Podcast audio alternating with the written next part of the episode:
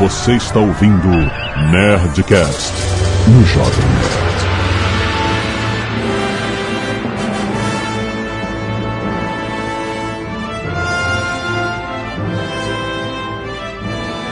Landa, landa, landa, nerds! Aqui é Alexandre Antônio do Jovem Nerd. Nem todos aqueles que vagueiam estão perdidos. E o butreteiro in the house, César Machado do Tolkien Town. E aí, moçada, aqui é o Reinaldo José Lopes, tradutor de Tolkien, e eu queria dizer que eu sou um grande fã do time de basquete de Númenor, pena que os caras só jogam debaixo d'água hoje em dia. Nossa, mãe do céu. É. Aqui é o Azagal Isquaqui Ai do Rugno. Olha aí. Ô, louco. Alguém andou ensaiando aí. Não anda nada, rapaz. Me respeita, respeita a minha história. muito bem, nerds! Estamos aqui para falar de uma história de muito respeito, cara. A história de J.R.R. Tolkien! Tá vendo um filme aí, cara? Tem um monte de livros de Tolkien sendo relançados. Tolkien nunca esteve tão atual, cara. E que vida que esse cara teve. O cara acadêmico, inventou línguas, inventou esse universo que a gente tanto ama até hoje, que foi uma explosão no mundo inteiro em várias épocas diferentes, por várias gerações. Vamos ver esse papo depois de isso. Canelada.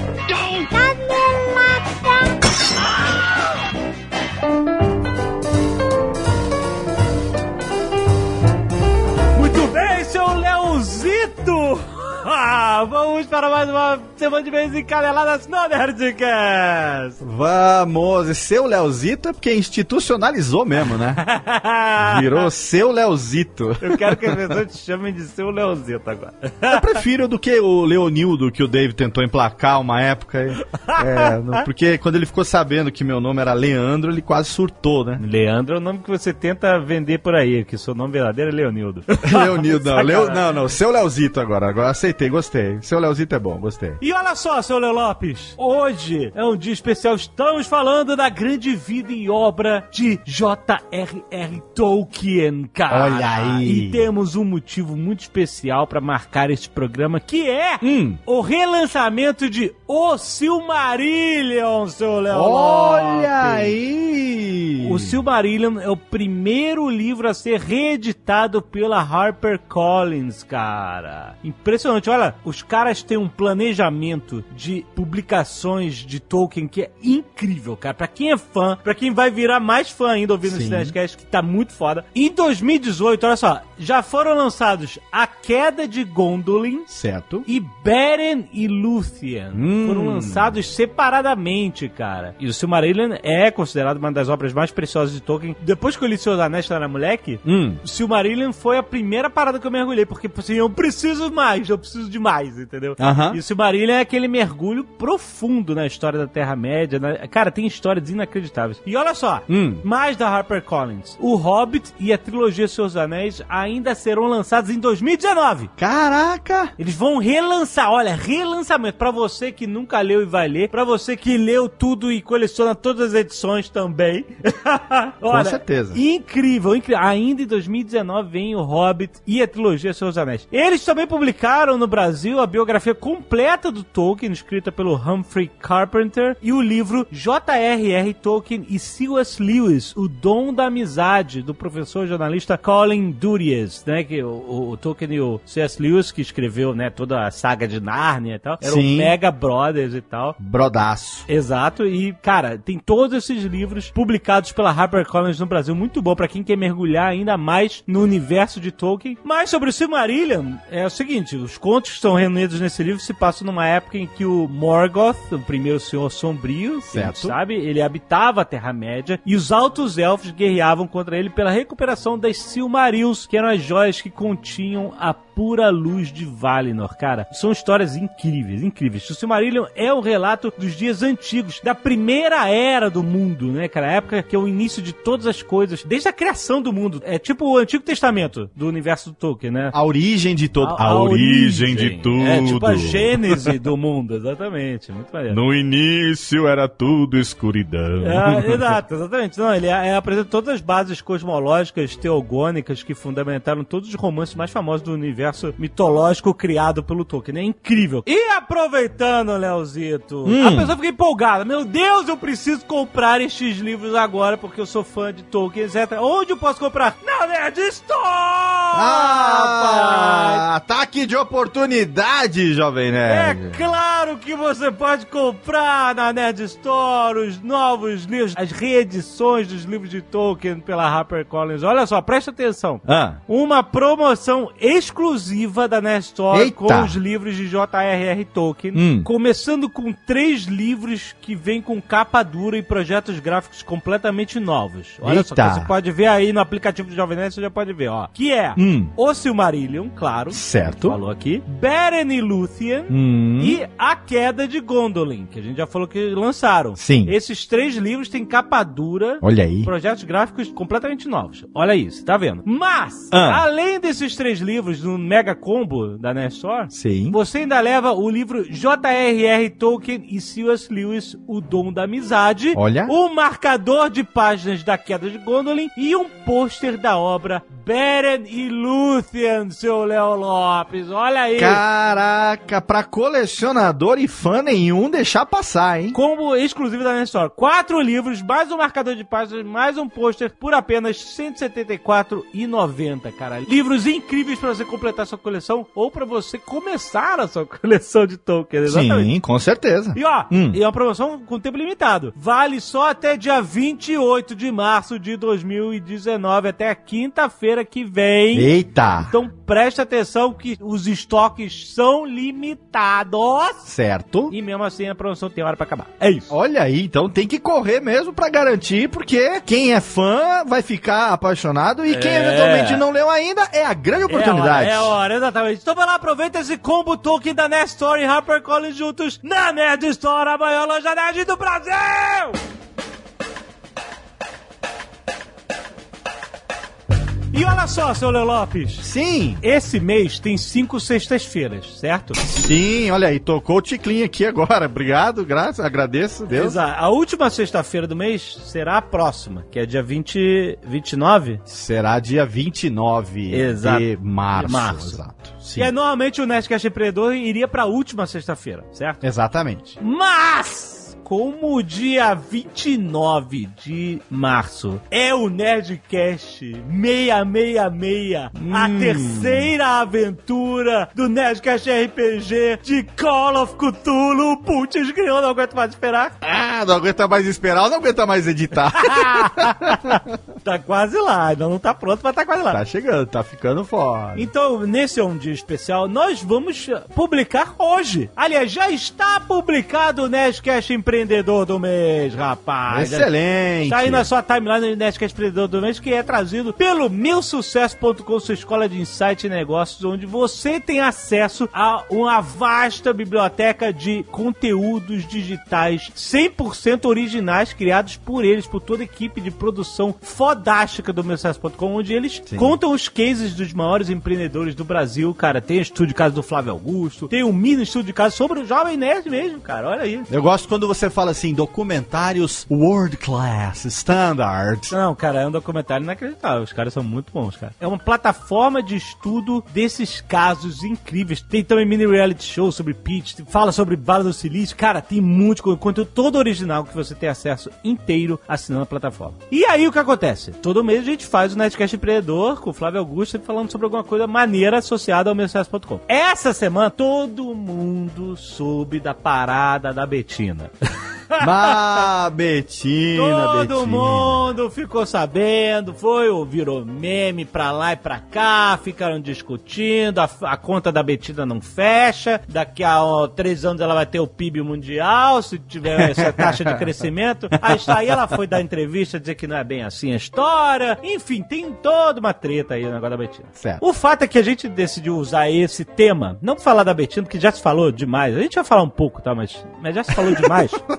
Sim. A gente vai usar isso como Um pano de fundo. pano de fundo pra falar sobre dinheiro fácil. Ah, boa, hein? Dinheiro fácil é a parada, meu amigo, que não existe. Não existe.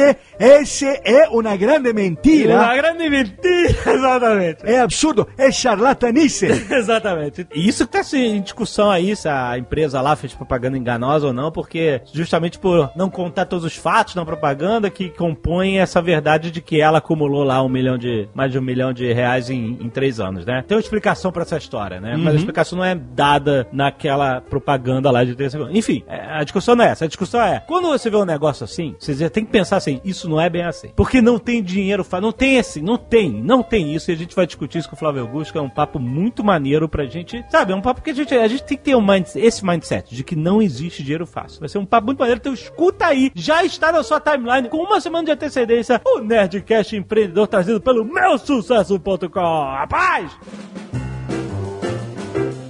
E se você não quiser ouvir os recados e e-mails do último Nerdcast, você pode pular diretamente para 25 minutos e 54 baixinhos do condado. Quero agradecer aos nerds que doaram sangue e salvaram vidas, seu Lopes. Sim. Tem um pedido de doação de sangue para Miguel Silva Viana, tem link aí no post. Lembrando, quando tem esses pedidos, você pode doar diretamente para a pessoa se você estiver lá na praça dela. Então, se você estiver disposto a ajudar, clique aí no link para você ir direto ajudar o Miguel Silva. Mas você pode ajudar de qualquer forma doando sangue anonimamente para qualquer pessoa que vá precisar do seu sangue. E eu quero agradecer ao Humberto de Franças Santos, ao Thales Vinícius, ao Felipe Longaretti, ao Jordan Lambert Silva, ao Rodrigo Catani, Diogo Lucas de Almeida, Alexandre Lima de Almeida, Renato Lemes Peixoto e a Mariana Mendes. Muito obrigado, galera. Quando você doa sangue, você salva vidas. Então sempre faça isso, sempre que for possível. Faça, doe sangue. Excelente. Assim como doar sangue, os nossos nerds semanalmente também doam as suas madeixas, os seus cabelos, as suas franjas e rabos de cavalo para pessoas que usam peruquinhas naturais, fazem tratamento que eventualmente tem perda de cabelo, dá um up na autoestima. Muito obrigado quem mandou foto pra gente essa semana, Marcela Yamamoto e também Roberto Kenzo Ramano. Olha aí, comunidade Nikkei doando cabelo, Jovem Nerd. Olha aí. Arte dos fãs! Olha só, tem o crânio do Cutulo pelo Gabriel S.E. SE. Gabriel, você é muito maneiro. Tem também o Dom Azagal pelo Romualdo Nogueira, ficou muito maneiro. Ficou assim. E também tem um herói de Ebedaya, olha aí, pelo Talin Desenhos. Talin Desenhos não deve ser o sobrenome dele, deve ser o nome do canal, não do sobrenome, desenho. É o nome Jabá. É o nome. Muito bom. Rúbia Martins, 29 anos, analista de Business Intelligence, Belo Horizonte, terra do pão de queijo. Olha aí. Ela que tá falando, sou eu. Mas é mesmo. Olá, Nerd. Queria trazer uma canelada sobre o último Nerdcast 664, que foi sobre Capitã Marvel. Excelente. E ela fala aqui, Rex, eu fui seu público, não desdenha de nós. Olha só, achei bastante injusta a colocação sobre Danvers não ter tido um grande desafio ou sobre não ter cumprido sua jornada de herói, tal como vemos em tantas histórias. A jornada do herói da Carol vem sendo construída durante toda a sua vida. O que o telespectador vê na tela são somente flashes e o desfecho desse primeiro de muitos desafios. Se seguirmos as etapas mais comuns da construção da narrativa da jornada do herói, temos o primeiro ato, o mundo comum, onde ela é exposta e começa a desenvolver ainda na infância a consciência crescente de que será sempre subestimada por ser uma menina. Em sequência temos a rebeldia, ou se desvincular da família, o que percebemos nas conversas com a Maria Rambeau, que pode representar a relutância da mudança, e logo em seguida o encontro com o mentor, que notadamente é a Força Aérea dos Estados Unidos. O seu chamado se torna então servir e pertencer a algo maior que ela, o lugar onde ela encontra o objetivo para se apoiar. O cruzamento do limiar, que é outro estágio, né, do, do- da jornada do herói, é representado em todo o filme através de sua diligente determinação em superar cada queda que a impedia de chegar no seu destino. Na outra etapa, chamada testes, aliados e inimigos, vemos os conflitos entre colegas de farda e líderes de seu apoio na nova família com a amiga Maria e os constantes desafios para se autoafirmar e se provar. Na fase aproximação da caverna, temos o desenrolar da queda do Pegasus, o- sequestro e a manipulação de sua vida e as memórias pelos Krees. Aproximando ao desfecho, temos como provação a percepção que foi enganada, que teve controle da sua vida tomado de si e o conflito sobre suas certezas e valores, sobre seus laços, sobre sua própria identidade, o que leva à etapa da recompensa, após o enfrentamento e tomada da decisão. Ela reata seus laços, toma de volta o controle de sua vida, recupera suas memórias e a jaqueta e se reencontra como Capitã Marvel. E toma a estrada de volta, que é outra fase, se dedicando a reparar os erros que cometeu em relação aos Screws e tem a sua ressurreição ditada não só pelo enfrentamento libertador, inspirador e brilhante, a inteligência suprema, um dos ápices do filme, como se reconstruindo mais alto, mais longe, mais rápido e motherfucker mais forte. Olha aí, maneiro, maneiro. Por fim, conclui o retorno com retorna com o Elixir através da finalização de sua missão na defesa da Terra, seu lar, e prometendo uma nova jornada após o retorno de seu quase exílio ao encontrar um planeta para a raça alienígena aliada. É preciso dizer que esse filme é rodeado de sutilezas, algumas nem tão sutis assim, que boa parte do público feminino ou, ou dos que conseguem se construir na história da heroína se identificam e jorram lágrimas capazes de sobrecarregar Itaipu.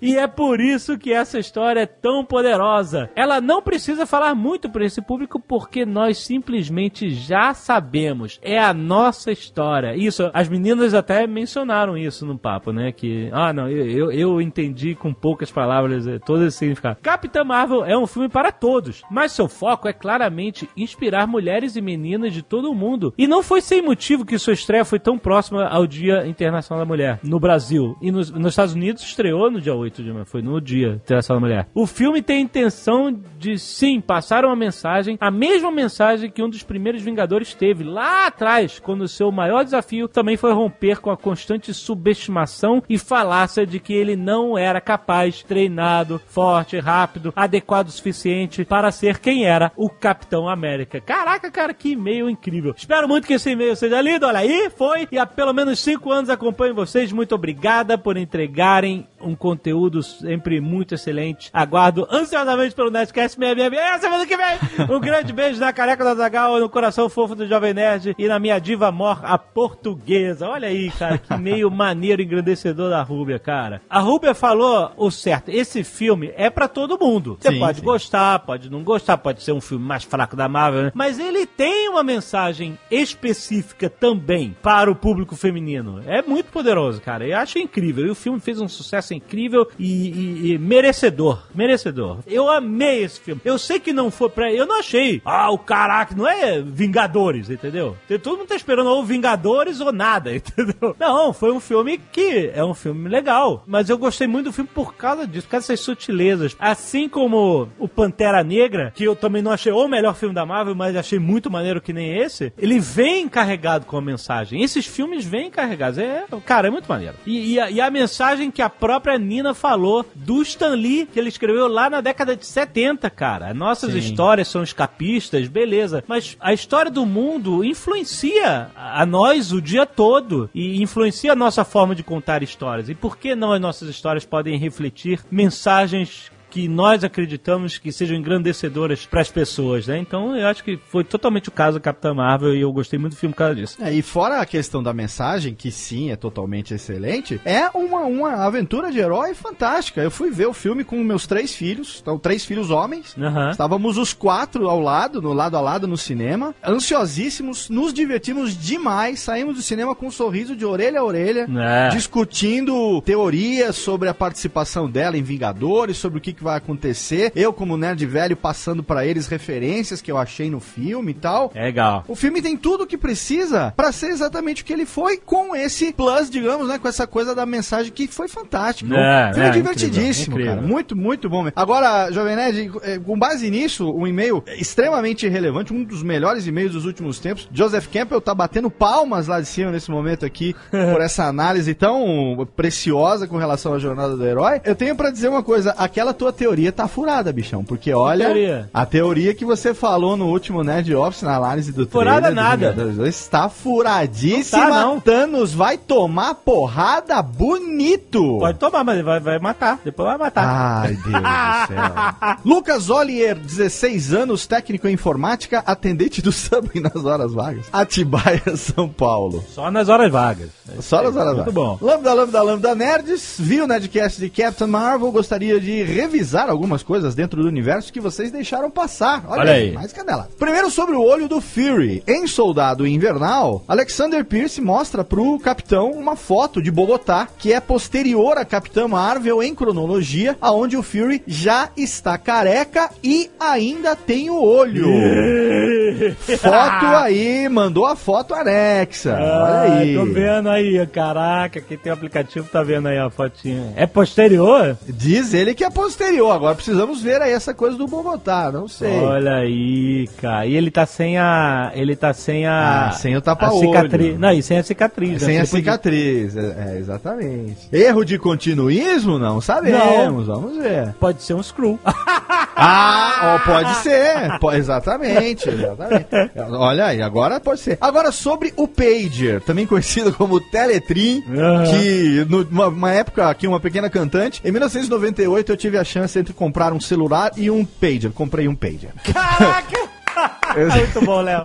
Eu tive a opção, o mais moderno até então era o Pager, eu comprei o É, Pager. Uma, excelente. qualquer hora eu conto essa história. É. Kevin Feige já declarou que o Fury pode ter chamado a capitã antes, mas nada garante que ela tenha recebido o chamado. Tinha acabado a bateria da pagaça? Foi? Podia estar fora de área, fora de área. Tem muito buraco. É fora de área, é. Tá em outra galáxia, não chega. Ele podia estar em São Paulo, um daqueles buracos de celular que tem, e aí pronto, mandou o pager e ela não recebeu. Esse que é o problema. É. Já agora, lembrando de uma cena de Vingadores de 2012, o primeiro filme, onde o Conselho da SHIELD debate com o Fury sobre o lançamento da ogiva em Nova York, pegamos a cena onde ele fala: Não irei dar essa ordem enquanto a minha equipe não tiver falhado. Não exatamente com essas palavras. A frase pode ser usada para dar a entender que ele montou a iniciativa Vingadores para não precisar chamar a capitã e que não a chamaria se a sua equipe não tivesse falhado. Assim explica por que de ele não tê-la chamado antes no Não. UCM. Certamente ele queria ter a equipe dos Vingadores pra ter essa. Porque ele sabia que a partir do momento em que ele conheceu ela e os Cruz e, e Chris e saber que, que a galáxia tá cheia de né, civilizações extraterrestres que pode ser uma ameaça com a Terra, ele falou assim: pô, se eu, eu tenho que achar uma galera aqui pra me manter qualquer coisa. É, Eu não sei onde ela tá, entendeu? É, mas é, eu- certamente é um backup. O primeiro backup é ele ter uma equipe é, de pessoas extraordinárias na Terra, né? Pra defender a Terra, né? Então, certamente essa é a linha, a primeira linha de defesa. Né? É, e o tempo que ela teve pra adaptar aquele Teletrim que ele tinha passado pra ela pra um Teletrim intergaláctico, vai que ela botou um chip pré-pago de uma operadora brasileira que não chega em lugar nenhum essa Ai, bodega. Aí pode ser, pode ser. Ai, ai. Pedro Gabriel Mota Figueiredo, 29 anos, técnico de informática, Belo Horizonte, Minas Gerais. Olha aí. Gostaria de deixar claro que tive e tenho ainda um certo desgosto pelo filme, o Capitão aí. Marvel. Não, não me entendam mal, nem de longe o pior filme da Marvel, mas também não é o melhor. Não, também acho que não é o melhor. Sim, ok. Alguns dos pontos tratados no Nerdcast não foram os que me desanimaram, mas principal talvez sejam os Screws. Ah, recentemente vi a animação Marvel Knights, que foi um muito nostálgico, e lá tem a face mais característica dos aliens, serem uns grandes filhos da puta. O que eu senti falta no filme. Entendi o ponto das meninas, no caso, realmente o cara queria apenas uma família, entretanto, é, um toque mais lindo seria a traição por parte dele posterior a conseguir o que queria. Seria uma ótima forma de mostrar que guerra é guerra e não tem bom nem tem ruim. Mas tive outra visão pós-Nerdcast, pois o filme realmente é muito bom. Olha aí. É porque a gente acabou falando assim, ah, aqueles Screws serem bonzinhos não significa que todos os Screws são bonzinhos e que eles fizeram essa inversão de valores, né? Porque os Screws nos quadrinhos sempre foram tratados como vilões, entendeu? Sim. Mas foi a posição que foi colocada no filme, os Screws, porque o projeto todo lá da Marvel tava voltado pra eles nesse sentido. Então, se, É. se ele tivesse esse plot twist da trairagem no final, meio que desconstruiria a justificativa do próprio projeto Pegasus, né? É, é, eu acho que ficaria meio. Caraca, os caras enganaram a mulher por tanto tempo assim, né? Ficou, ia ficar estranho. É, eu não vi problema em, em essa ser uma família Skrull que queria simplesmente fugir dessa guerra toda, dessa loucura toda. Eu não vi, tipo assim, eu fiquei imaginando se, ah, será que a galera que é mais pé nos quadrinhos ficou puta porque os Skrulls não foram inteiramente tratados como vilões e a traição tava mais do lado dos Kree e tal. Primeiro que eu não acho os Kree cheire. Sim. Nem Império Shiar. Eu acho que essas raças são alienígenas no universo Marvel são muito tratadas mais ou menos como humanidade. Tem de tudo, né? Tem bom, tem mal, tem... Aquela série Marvel Agents of Shield, que eu ainda acompanho, ela mostrou na primeira e na segunda temporada um lado dos Kree que os filmes não mostram. Então, Aham. ali, se, não sei se é considerado canon ali no universo do MCU ou não, esse Agents of Shield. Até porque tem o Coulson lá e tal, que ressuscitou depois do Vingadores, aquela coisa toda. É considerado canon, sim. É considerado canon, então. E ali mostra um lado dos Kree, inclusive o próprio Coulson tem sangue Kree hoje, né? Porque ele passou por uma. Quê? O- O é, quê? sim. O O? Coulson, o Coulson morreu no Vingadores 1, não Sim, foi? O Loki não morreu. matou ele? É. Então, ele foi ressuscitado com transfusão de sangue Kree. Nossa, mãe do céu. E aí gera toda uma, uma mudança dele que acaba conectando depois com aqueles os outros heróis. E puta, é, é legal, é legal, mas mostra esse lado dos Kree serem também grandíssimos filhos da puta. Aham. Mas o que me preocupou mais, Jovem Nerd, não foi nada disso dos Crews serem gente boa, não serem ruins. O que me preocupou de verdade, do- do- depois de ouvir o Nerdcast, é o preço do carreto que eles pagaram pra levar aquele monte de mesa de pebolim, de mesa de sinuca. Caraca, cara, exatamente. Quanta mudança eu já fiz na vida, eu imagino, cara, de São Bernardo pra Serra Negra eu paguei o cu da bunda, eu imagino...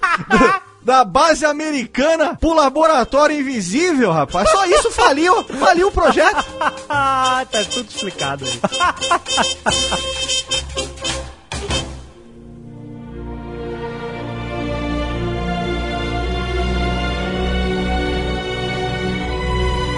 John Ronald Reuel Tolkien. Afinal, a Terra-média foi realmente inventada por causa das línguas que ele criou na faculdade, é isso? Ah, Sem eu- dúvida, sem dúvida foi criada. Tolkien, na verdade, só precisava de uma. Ele falava que ele tinha um vício secreto, a Secret Vice, que eram criar línguas. Só que aí ele criou uma língua tão complexa, duas em especial tão complexas, que ele falou: Eu preciso de uma desculpa para usar essa língua. e aí ele inventou um monte de história só para enfiar a língua no meio. Então, mas isso precede o próprio Hobbit ou não? Não, precede tudo. Uma coisa que é importante ter em mente é o seguinte: essa coisa de inventar línguas vem desde a infância do Tolkien, que é um negócio que tem na infância de quase toda criança, né? De quase toda não, mas de muitas crianças. Só que a gente liga, inventa a língua do P.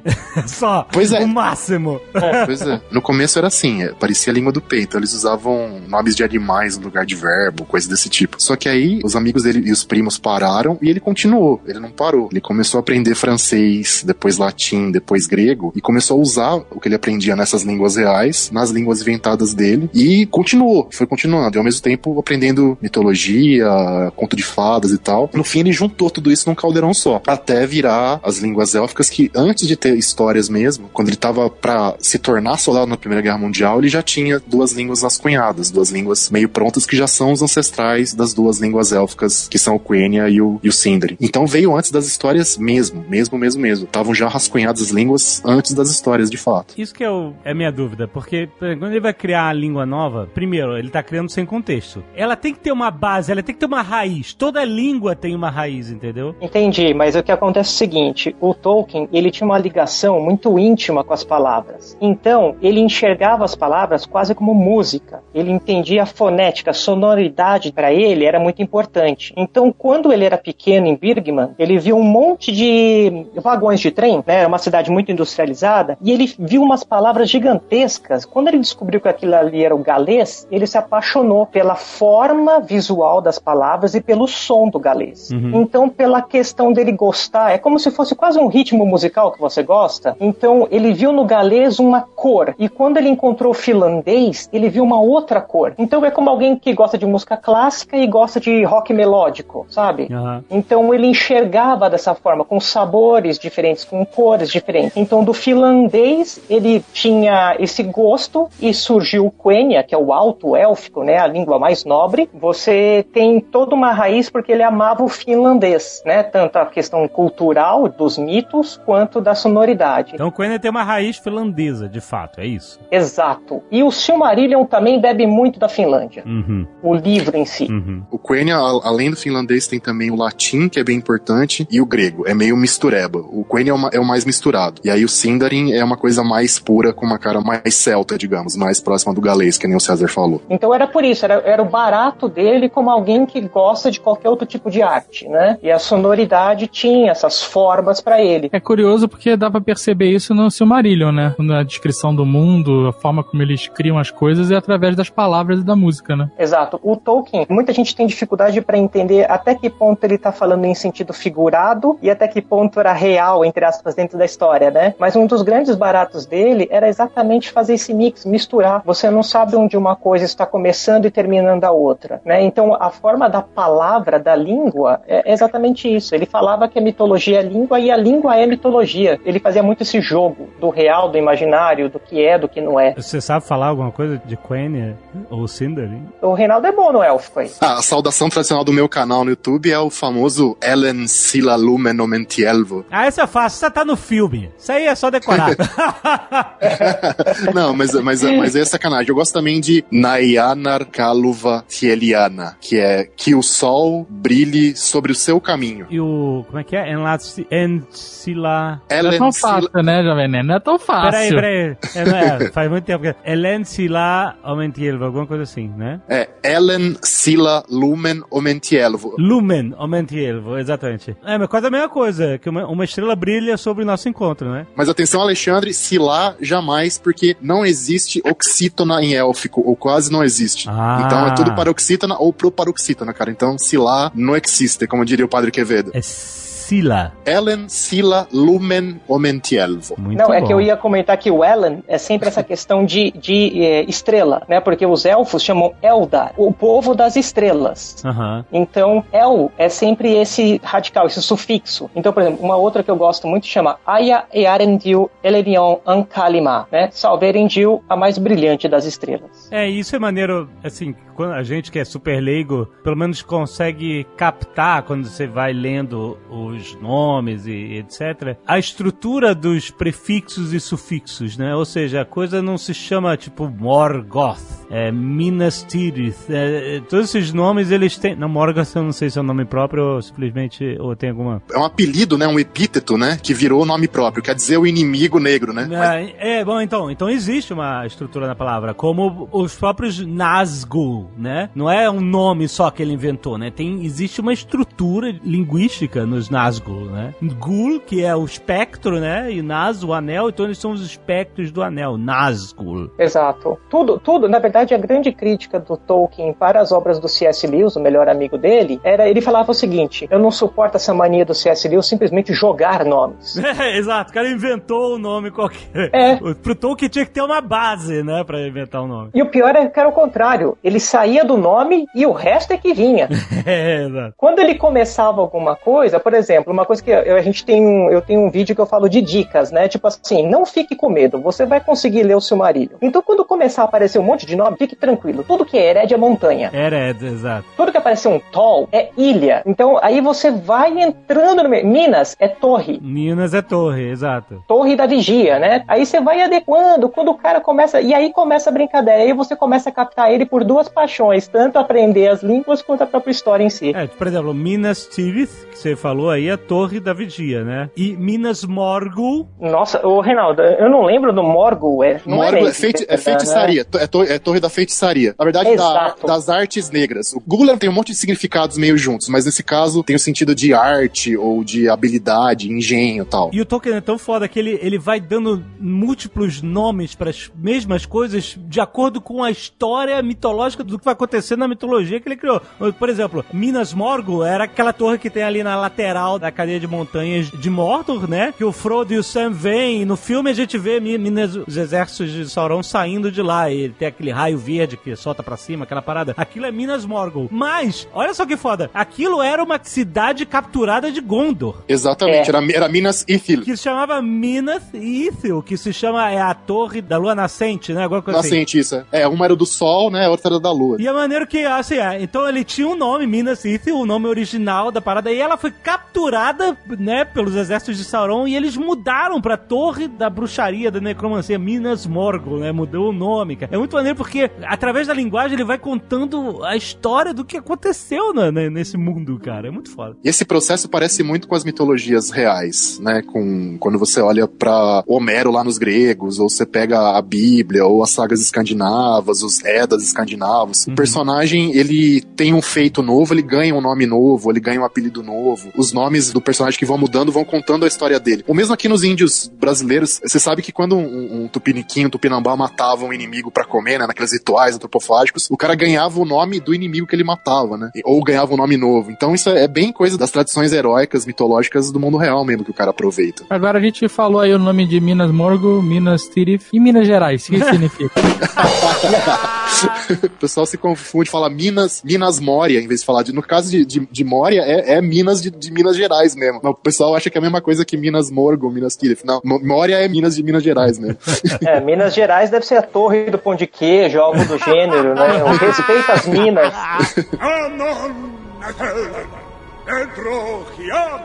Esse negócio do nome é um barato tão grande, porque assim, tem muita presepada que o próprio Tolkien fez pra ele e depois ele teve que se virar. O Reinaldo citou agora o Edda, né? O que acontece? Como o Tolkien ele bebia de muita fonte nórdica, né? Então ele lia muita coisa e dessas coisas ele começava também a criar em cima dele, tipo um pouquinho de plágio de lá, um pouquinho de inspiração daqui. E no Edda, ele tava lendo lá um, Edda uma vez e viu um monte de nome legal. Ele viu um tal de Gandalf, ele viu um, um, um Um Nori, um Dori. E aí Sério? enfiou Não, calma aí. Você tá dizendo que Gandalf é um nome copiado? É, cuspido escarrado, cuspido escarrado, igual. Não só esse. Todos os nomes de Edda. anões, todos os Não. nomes de anões, quase. Mas Vem de copiado um, onde? de um texto chamado, que tá no Eda, que nem o César falou, chama um texto chamado Dvergatal, que quer dizer exatamente a lista dos anões. Então ele copiou quase a lista dos anões pro Hobbit, que tava lá no texto nórdico. Caralho, que safado! Não tem direito autoral? É, pois Não. é, va- vantagem da Idade Acho que Média era inspirou isso, já, viu? Já, exato. Acho que inspirou. Azagal E tá nessa lista? Azagal tá nessa lista? Não, Azagal não, porque aí é o nome da língua dos anões que ele mesmo criou. Azagal não, mas os- são os nomes, os nomes do Hobbit, basicamente. E uma coisa legal dessas cópias dele é que assim, quando você começa a enxergar isso, você fala assim, cara, agora eu entendi da onde ele bebeu. E aí, uma série de explicações do mundo dele começam a, a ter explicações que não ele deu, mas do que ele estava fazendo na época.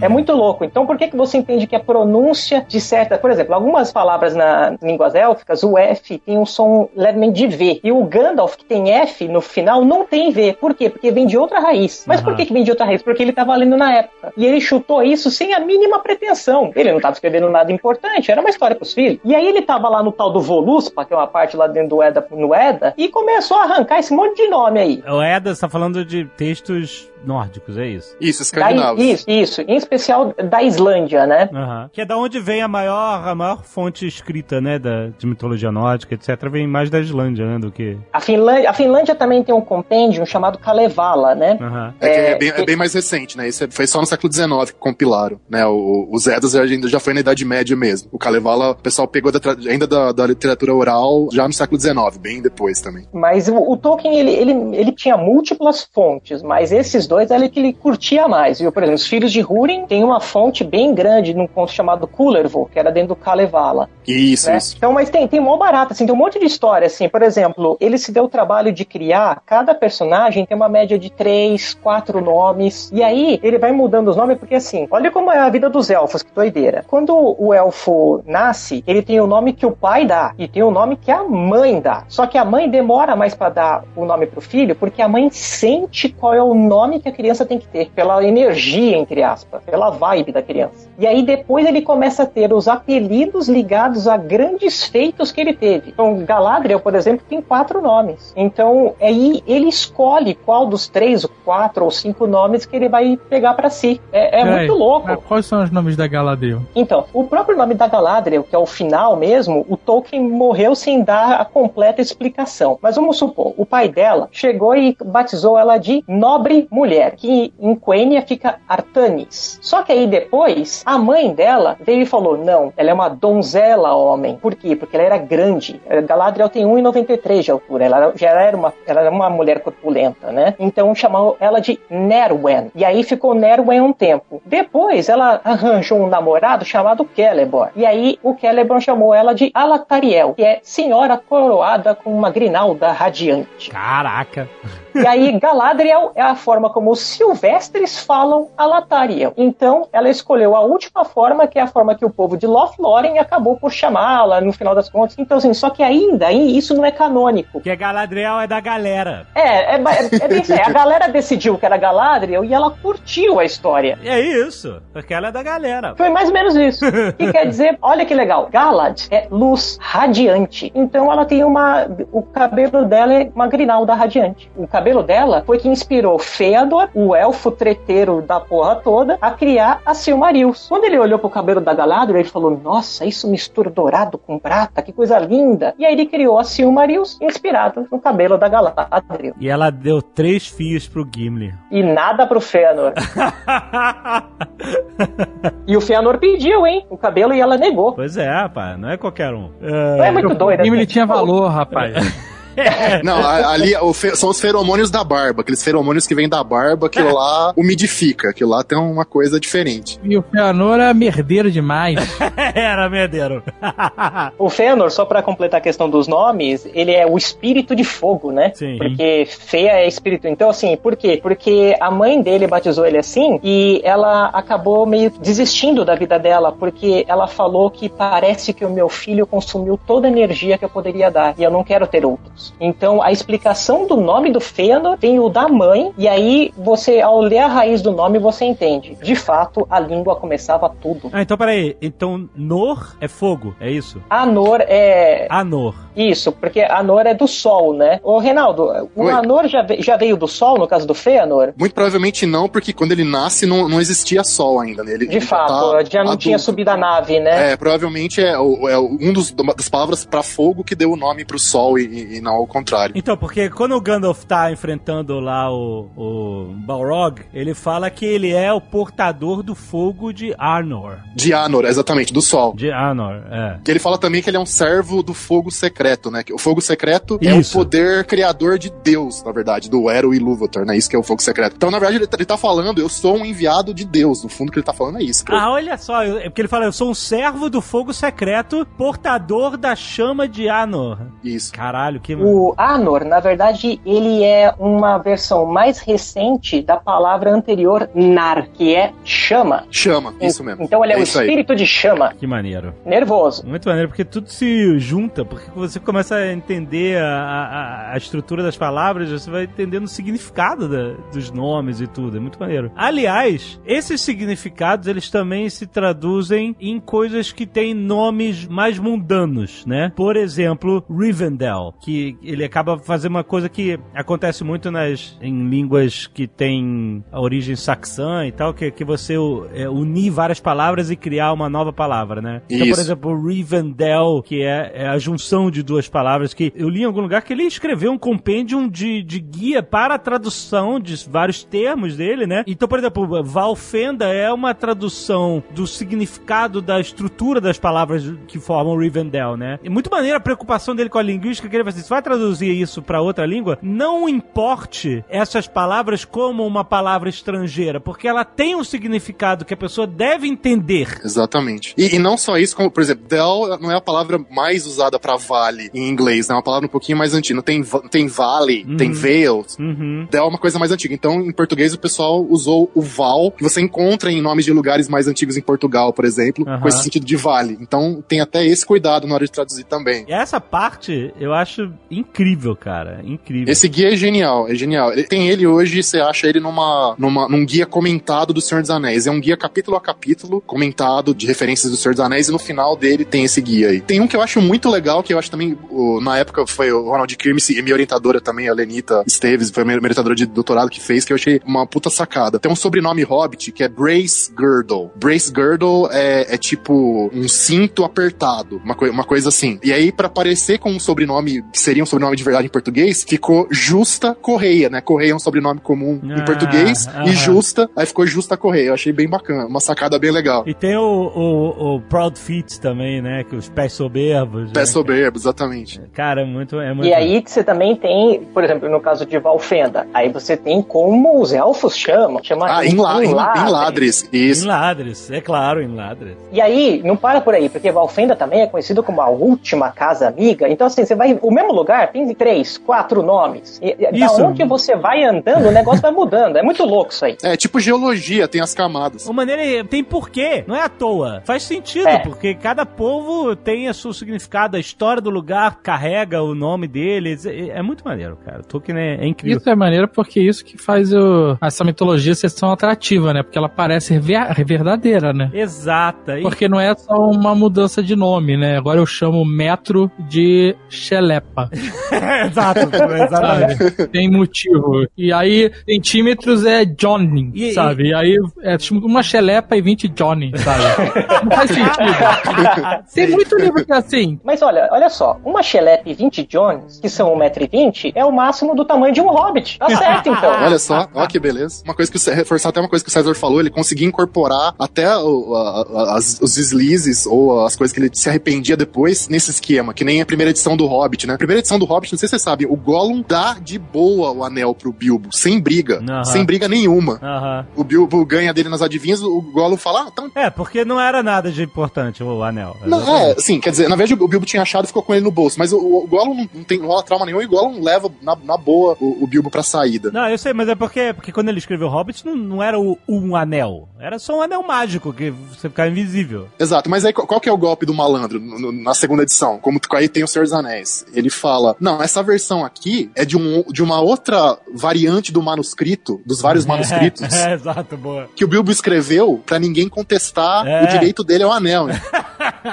Mais essa ainda. Então, e, Muito e bom. realmente tem um monte de variante em manuscrito medieval, né? Essas coisas acontecem. Ah, o cara que tá escrevendo a história é o ladrão, ele não vai dizer que ele é o ladrão.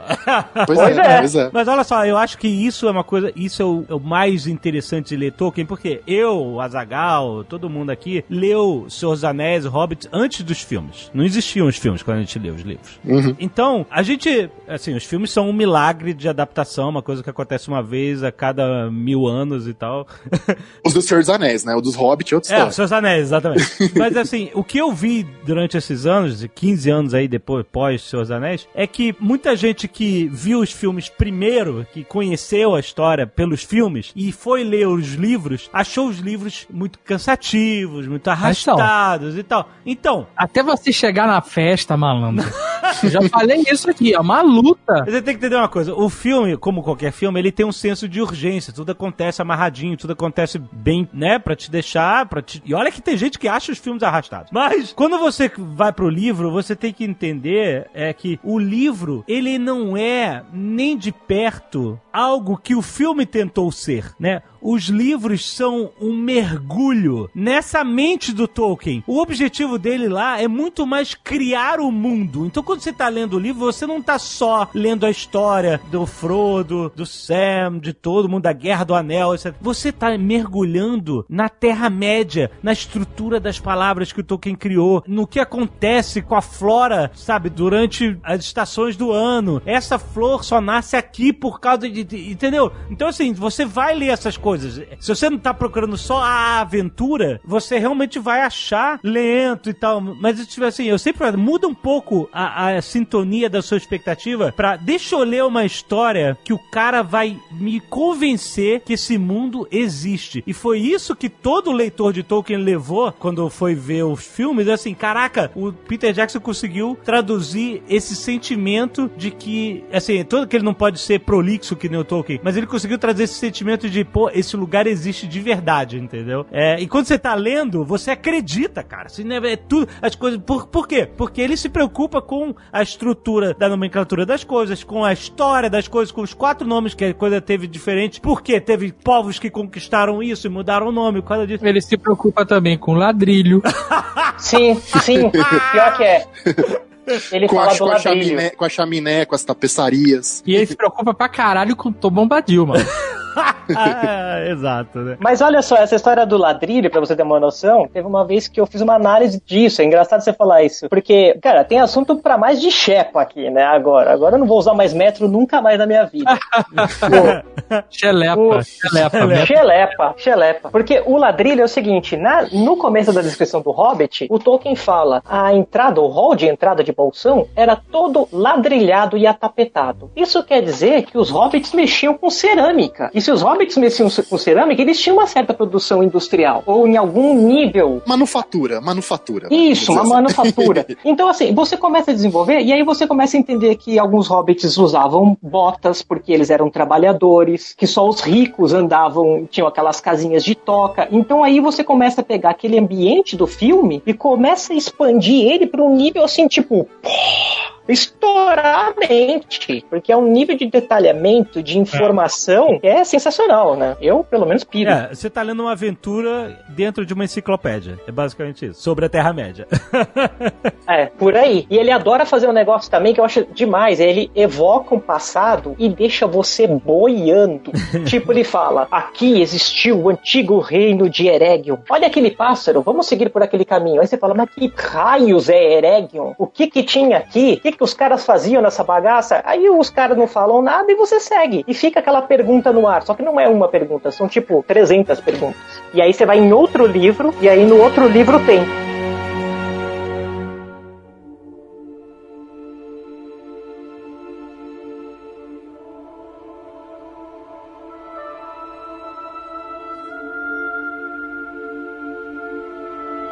Tem essa história de que ele foi pra Primeira Guerra Mundial como soldado, né? Ele teve lá, teve na Batalha do Somme. E ele já tinha toda a estrutura da Terra-média do que se tornou o livro Silmarillion, compilado pelo filho dele, né? O Christopher. Ele já ia, ele já tava escrevendo, já tava desenhando essa gênese desse universo, né? Muito mais pela vontade de criar esse mundo para as línguas que ele tinha inventado do que, de fato, escrever uma história que fosse publicável, certo? Tem uma coisa também que é legal levar em conta, que pouca gente sabe. Nessa fase aí que ele tá na guerra, ele queria mais, na verdade, ser só poeta. Ele Aham. não tinha tanta pretensão de fazer narrativa. Então, ele fazia uns poemas que meio que citavam, sei lá, o Earendil, por exemplo, ou algumas outras figuras. Acho que chegava a falar de Valinor e tal, mas a ideia de fazer a narrativa não tava tão clara, eu acho. Eu acho que o que empurra ele pra fazer narrativa mesmo, eu acho que é a guerra, cara. Não como alegoria, não que ele, tipo, ah, eu vou fazer uma, uma versão aqui da guerra, então os elfos são os ingleses, os alemães são os orcs e beleza. Aham. E ele fala isso numa carta pro filho dele, pro Christopher, quando o filho dele tá na Segunda Guerra Mundial, tá lutando lá na África do Sul, ele fala: quem me acordou pra essa coisa da beleza e do terror, de Morgoth e, e os orcs e os elfos, foi a experiência de estar na guerra. Então eu acho que a guerra, acho que tem que ressaltar bem mesmo, e acho que o filme, pelo visto, vai ressaltar isso, né? Que é a guerra que dá esse estalo na cabeça dele pra valer, assim. Uma coisa que eu li é que o companheirismo, esse companheirismo, do- principalmente do Frodo e do Sam, essa irmandade, essa coisa de eu vou com você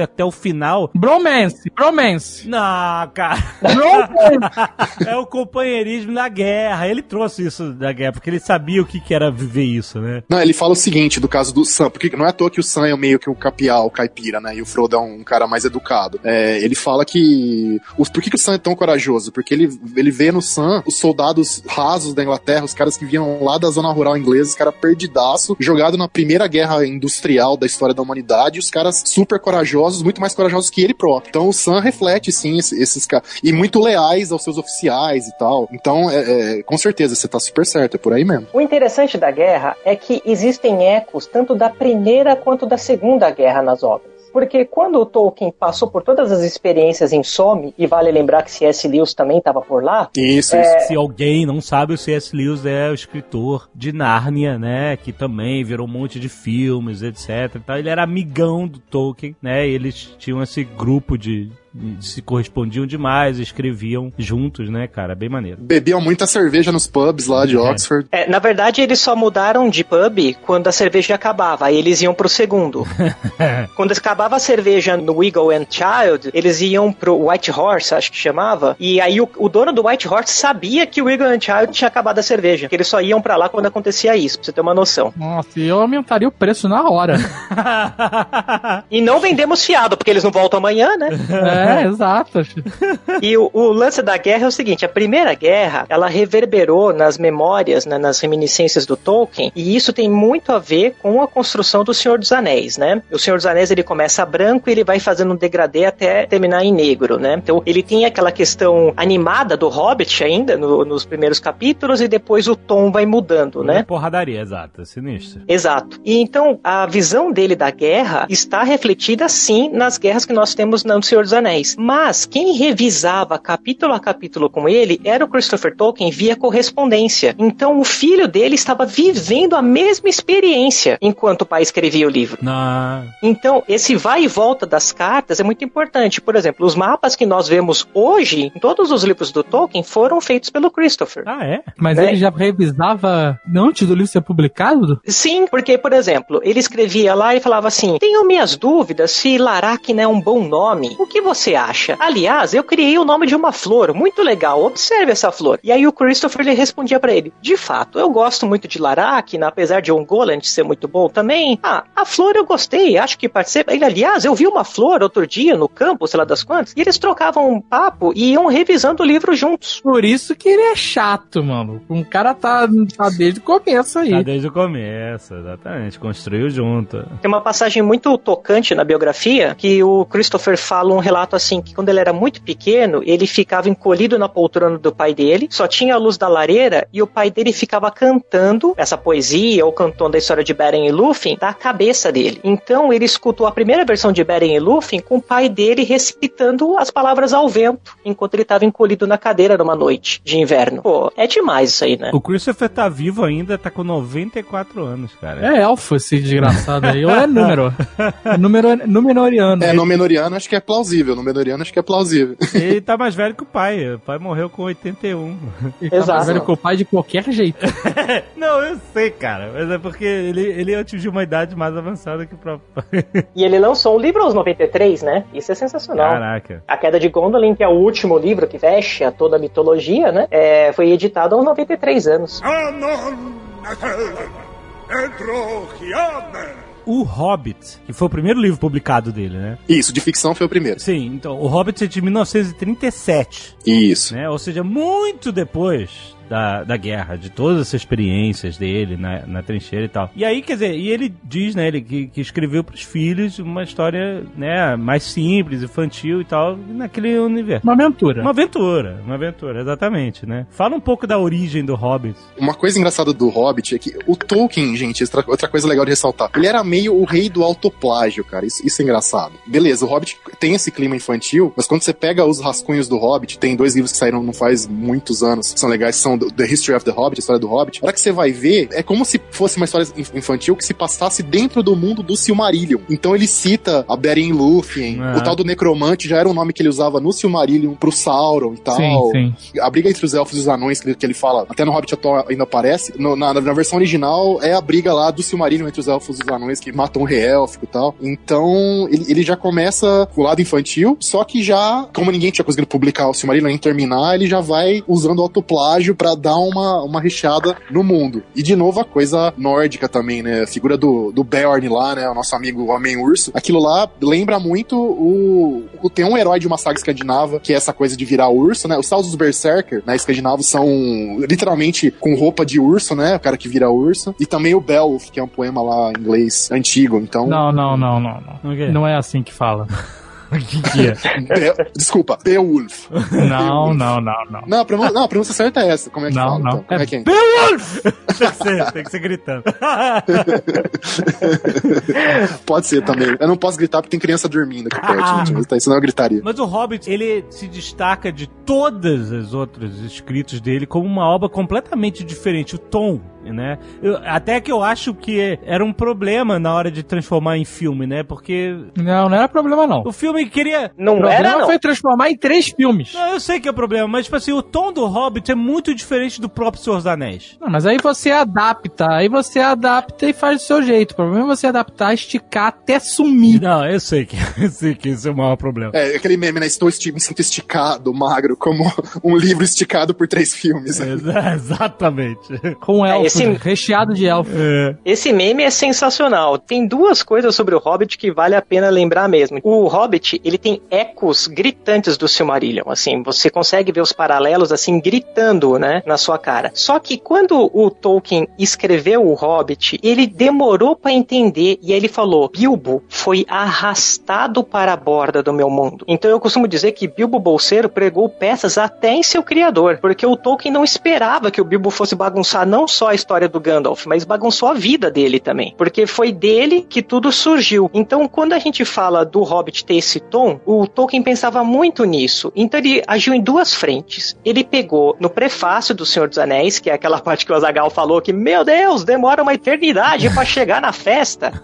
O que, que ele estava fazendo ali? Naquela parte ele fala o seguinte: olha, sabe aquela parte que tá no Hobbit? É porque o Bilbo contou daquele jeito, mas eu vou contar a verdade para vocês, a versão do Gollum que é a verdadeira. E aí ele já dá um outro tom, que é a versão de verdade, não é fantasiosa igual o Bilbo pintou. Então ele passa o prefácio do Senhor dos Anéis inteiro se explicando pelo tom do Hobbit. E aí ainda no final da vida, ele começou a escrever o que a gente chama de Hobbit dos anos 60. Ele escreveu Putz, os isso quatro seria genial. Genial isso. que tem no The History of the Hobbit, que o Reinaldo citou. O que, que ele faz? Ele começou a reescrever o Hobbit com um tom totalmente soturno. E ele estava sendo totalmente coerente, ele era consoante com o resto da mitologia. Aí, antes de chegar em Valfenda, ele falou: Deixa assim mesmo. E largou a mão.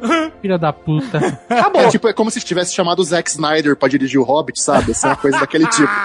E ele parou no meio. Mas o cara, o cara é, é o rei de fazer isso. Começa e larga, não consegue terminar um projeto. Sim, isso é interessante. Na biografia, um dos melhores amigos dele diz um negócio que eu acho assim impressionante. E é engraçado que a família autorizou esse pedaço, mas o amigo dele dizia o seguinte: certa vez, Christopher Wiseman diz que essas criaturas vivem para você porque você ainda está criando elas. Quando terminar de criá-las, elas estarão mortas para você, como os átomos que compõem o nosso alimento vivo. Ou seja, Tolkien ia procrastinar até o final da vida porque ele não queria falar: terminei. Hum, Era isso que ele não queria. E o C.S. Lewis, novamente, ele fala que o Tolkien, ao contrário de todos os outros estudiosos da língua, ele não estudava a língua, ele estava dentro da linguagem. Exatamente. E lembrando que o Silmarillion, que é o livro que todo mundo que se apaixona por Seus Anéis, leu o Seus Anéis e Hobbit, aí fala assim, meu Deus, eu quero mais, o que que eu tenho? Aí todo mundo cai no Silmarillion, né, que conta a história da Terra-média, como nasceu, toda a história dos elfos, etc. É tipo o Antigo Testamento, né, da Terra-média. Esse livro, nunca foi um livro, na verdade, esse livro foi compilado pelo Christopher, pelo filho dele, depois da morte do Tolkien, né, e ele pegou um monte de coisas que o Tolkien escreveu durante a vida inteira, sem o mínimo propósito de publicar. Ele escrevia porque ele queria, ele tinha que escrever, ele tinha que criar uma história para aquele mundo. E aí o filho dele compilou de uma forma que mais ou menos conta uma história, uma série de histórias e tal, e, e publicou, né? Você vê, o Tolkien jamais. Porque isso estava dentro dele. Assim,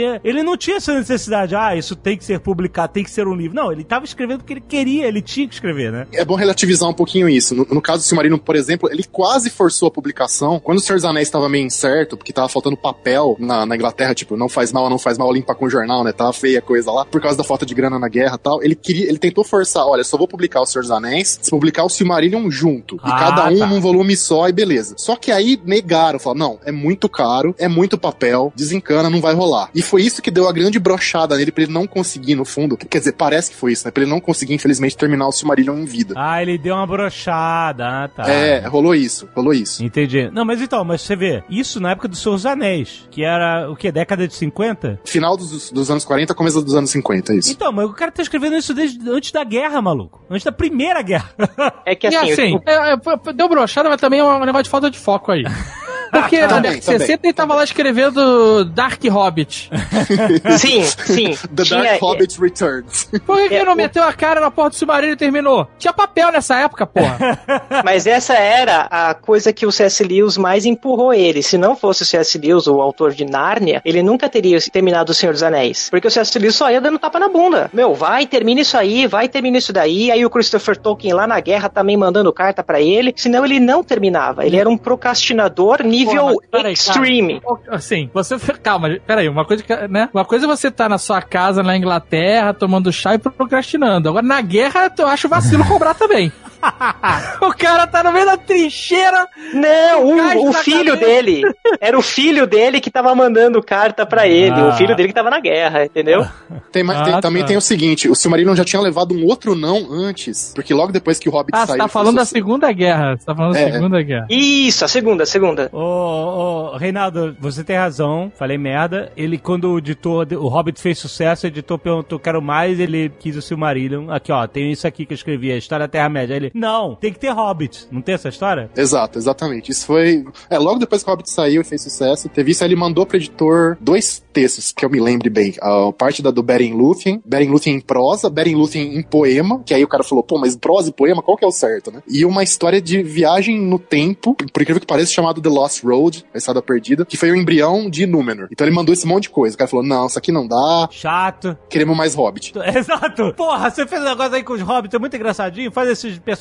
Então, porque não tinha Hobbit antes do Hobbit, né? Né? Não, não. No, no universo da na, na Terra-média. Ele, não tinha, ele nunca tinha escrito sobre Hobbits. Não, Não, foi acidente de percurso. Na verdade, O Senhor dos Anéis e o Hobbit são efeitos colaterais do fracasso na publicação de O Silmarillion. Como ele não conseguiu publicar o Silmarillion, ele Verdade. fez o- os outros. É verdade, é verdade. E aí o cara faz um efeito, efeito colateral de 1500 páginas, né? Básico. Mas... Isso. Não, mas é, é interessante como você vê, o Senhor dos Anéis, ele é uma encomenda do editor. Ele falou assim, cara, não, não quero uma história com hobbits. Hobbits fazem sucesso, entendeu? Faça isso. Era uma mistura de arte com produto, entendeu? Faz o que vende aí, cara. Entendeu? Era música pop, né? Tipo assim, segue a fórmula do bolo que não tem erro, né? E olha que o filho do editor do Tolkien, já viu a entrevista dele, o filho do... Como é que era o nome do editor dele? É o, Rainer. é o Rainer Unwin. Isso. O filho, eu vi o filho dele falando assim, cara, no mercado editorial hoje, que é, sei lá, essa entrevista tem 20 anos, é, jamais os seus anéis seria publicado. Não dessa forma. Porque é um livro justamente arrastado, né? Que a gente compara hoje e tal, não sei o quê. Hoje em dia, ninguém conseguiria escrever um livro, essa quantidade de, coisas, né?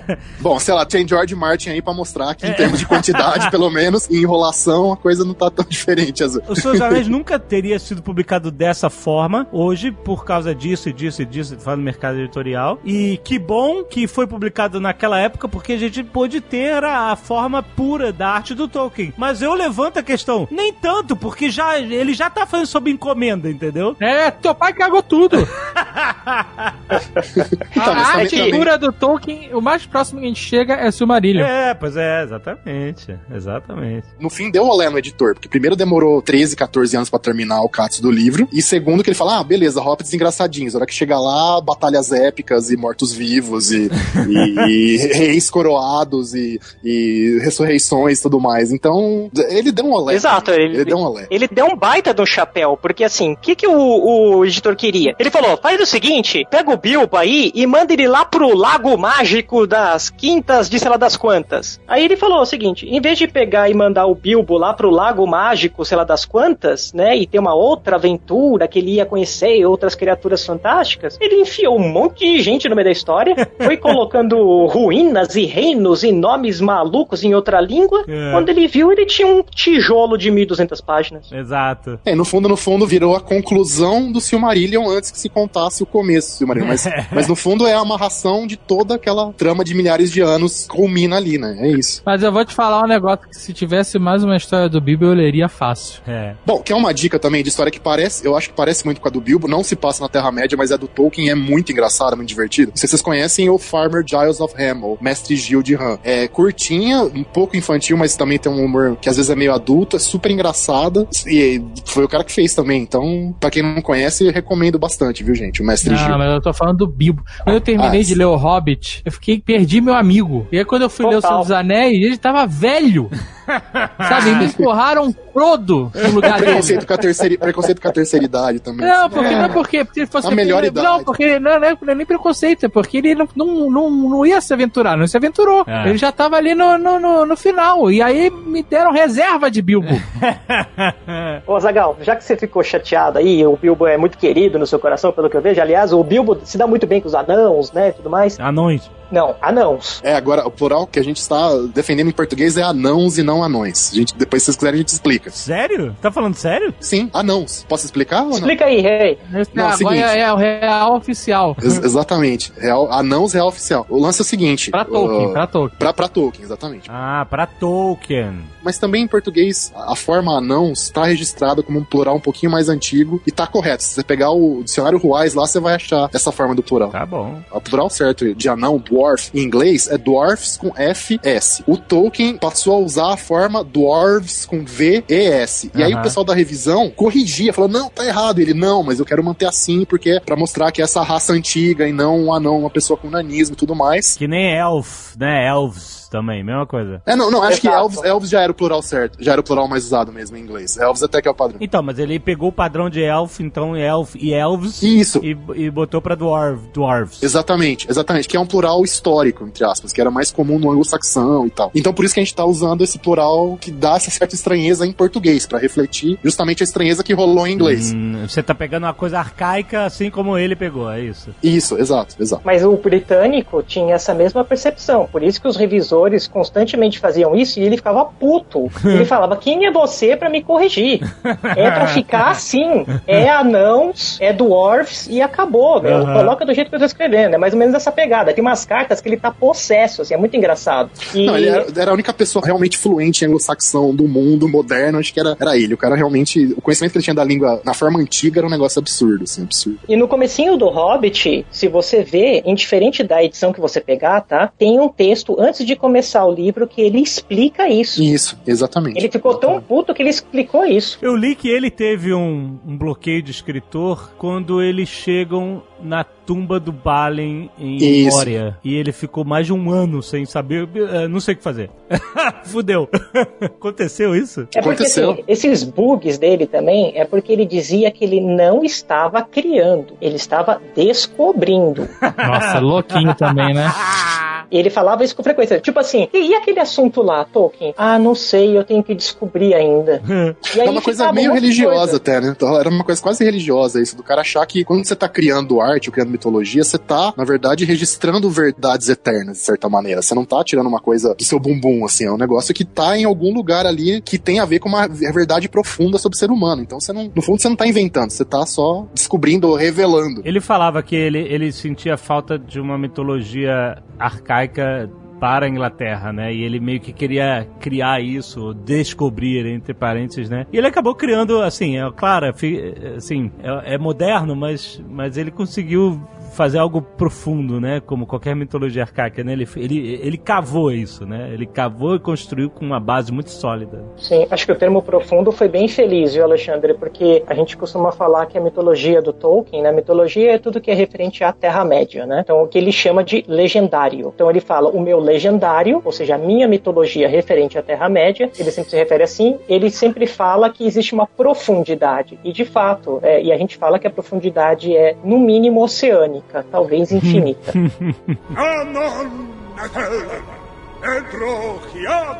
O sucesso de O Senhor dos Anéis foi algo inacreditável, né? É, Ele foi lançado um pouco depois, né? Quando chegou nos Estados Unidos, na década de 60, houve esse fenômeno do livro explodir e estava acontecendo um movimento hippie que tinha tudo a ver, e as pessoas abraçavam as árvores e tinha árvores falantes na história e tal, não sei o quê.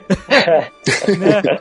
É, o lado ambiental, com certeza. Essa coisa do, do, do- do meio ambiente pegou a galera, total, com certeza. É porque a gente lembra, gente aqui lembra muito do fenômeno da época dos filmes, que só se falava disso, que explodiu e todo mundo tava lendo Tolkien e tal. Mas muito antes disso, lá na década de 60, ele teve uma outra explosão. Tanto que o Tolkien, eu lembro que eu vi num- numa entrevista dele, ele, que, que ele reclamava que ele ficou famoso e as pessoas achavam a casa dele e iam lá e, e queriam tirar foto da casa dele e tal, e queriam visitar ele, pisavam nas rosas dele, ele ficava putaço com essa galera que Os caras ligando da Califórnia, o pessoal esquecia que tinha diferença de fuso horário e ligava pra ele de madrugada da Califórnia pra falar ele com ele. odiou, odiou, odiou pra caralho essa fama, né? Essa...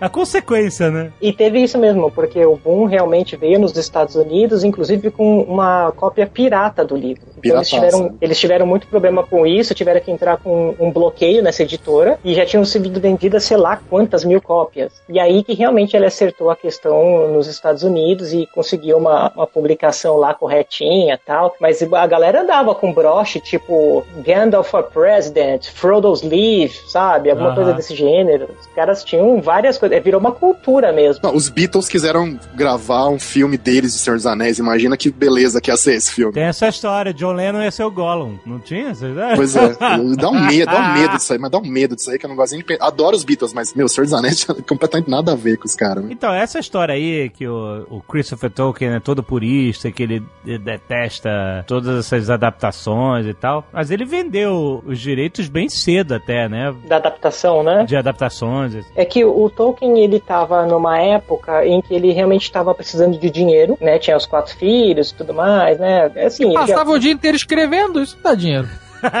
Que é, exato. é verdade. Pior, passava o dia corrigindo prova também, cara. Ia, ia corrigir vestibular na Irlanda. Tipo, isso aí é um negócio subemprego, coitado. Era feia Tipo coisa. um Enem, né? Ele, ele, É, ele- exatamente, o Enem. Era tipo o Enem da. Porra, não é subemprego, caralho. O cara precisa ser um acadêmico, no mínimo.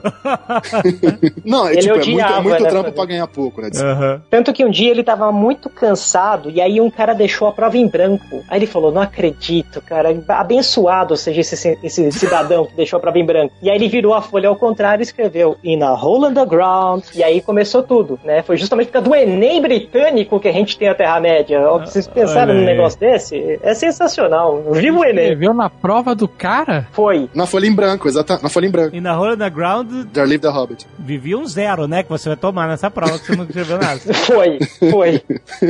E, e o, o lance do que a gente tava falando do Bilbo ser atraído, o Zagal até fala que gosta pra caramba do Bilbo, virou um amigo dele. A gente tem que lembrar que todos os livros do legendário do Tolkien não foi o Tolkien que escreveu. Então parem as máquinas. É, isso é importante. O que acontece é o seguinte: o Tolkien achou manuscritos escritos numa língua chamada Westron. E aí, esses livros foram escritos por um tal de Bilbo Baggins. E aí ele só traduziu isso. É, isso Então aí. ele não escreveu nada. É uma série É. de volumes chamada Traduções do Élfico, feitas por Bilbo Baggins, por Bilbo Bolseiro, exatamente. Que é o Que ele famoso com- livro ele- vermelho do Marco Ocidental. do Marco Ocidental, isso, que ele, ele compilou lá em Valfenda e depois os hobbits fizeram cópias e mais cópias e versões e tal. E esse livro que ele passa pro Frodo e esse livro que o Frodo passa pro Sam. Exatamente. Isso. E o Sam passa pra filha Elanor. Que ninguém soube o que aconteceu. Porque acabou a história, gente. Não, Não, aí mas chegou sabe- pro Não sabe Tolkien. o que aconteceu. Ah, que chegou no Tolkien. Ah, maneiro. Mas o Tolkien pegou a versão que o Pippin escreveu em Gondor. É. Us- usando também algumas versões que o Mary deixou em Rohan. Que o Isso. Mary deixou Nossa, em Rohan gente, também. calma, peraí. Dá pra ficar Tinha, pior não tinha você quiser. remédio pra isso? Pra... é, ele era muito nerd, cara. Não, o cara, o cara estudava manuscrito medieval, aí falou: vou, vou inventar os meus manuscritos medievais também. Foi isso, cara. A ideia é maneiro, cara. É tipo, ah, eu peguei e eu traduzi isso. Melhor que JJ Benítez que fica falando lá que pegou. Caralho, também. Só falta citar o Von Daniken agora, gente, pelo amor de Deus. Mas acho que tudo isso, essa brincadeira que ele fazia, ela trabalhava em dois aspectos. Primeiro, para trazer a verossimilhança, né? Ou seja, você lê aquilo ali e fala, nossa, mas isso aqui realmente parece que dá pra ter rolado um bagulho desse daqui uns mil anos atrás aí. Como, será que não dá pra virar, né? E a outra coisa que tem é o seguinte: qualquer erro, a culpa não é minha, cidadão. Foi o Bilbo que escreveu assim. É, exato. É sensacional, é um bagre ensaboado, né, velho?